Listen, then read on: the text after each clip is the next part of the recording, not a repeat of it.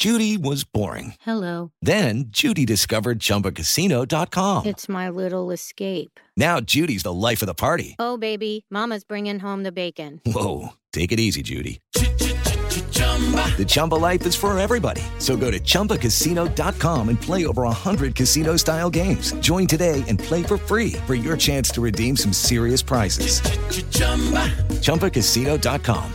No purchase necessary. Void where prohibited by law. 18 plus terms and conditions apply. See website for details. Este es el podcast de Alfredo Romo. 889noticias.mx. Arrancó este nuevo modelo para dar de alta a los chavos, las chavas, los niños, las niñas que viven con una comorbilidad y que necesitan ser vacunadas, vacunados. Todos aquellos chavos que lamentablemente, también hay que decirlo, padecen de la sangre, de los riñones, del corazón, del cerebro, que tienen cáncer, que tienen obesidad, diabetes, hipertensión, que fueron trasplantados, todos ellas y ellos están avalados ya por el gobierno federal para poder acceder a tener la vacuna contra el COVID-19 de Pfizer BioNTech.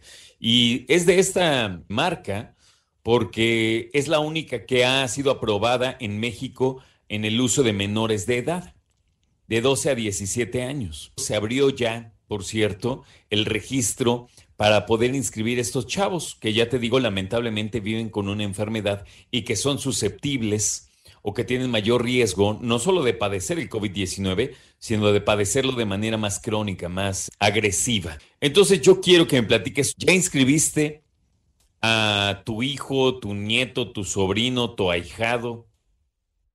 ¿Conoces algún caso de niño, niña, chavo, chavo o chava que vayan a recibir la vacuna por tener una comorbilidad? Qué importante y a la vez qué difícil. Porque yo sé que muchas personas dirían, ay, ojalá mi hijo le tocara. Bajo esta circunstancia, créeme que no quieres que le toque la vacuna a tu hijo. Y aquellos chavos que viven esta situación saben lo desesperante que es vivir con una comorbilidad.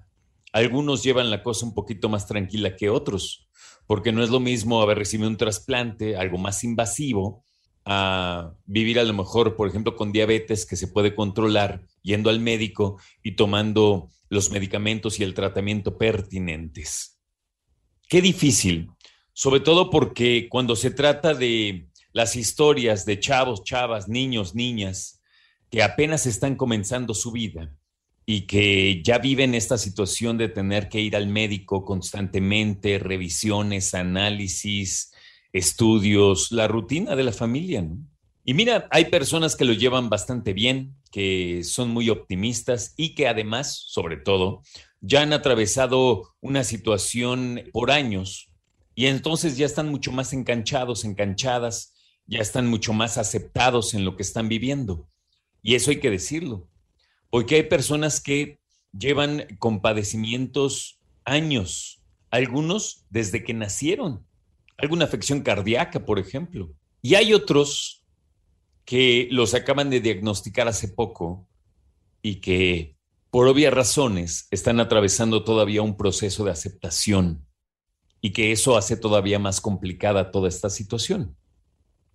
Lo bueno creo es que ya con la vacuna contra el COVID-19 que va a ofrecerles el gobierno federal, bueno, van a poder estar más tranquilos, porque también hay que decirlo, ¿eh?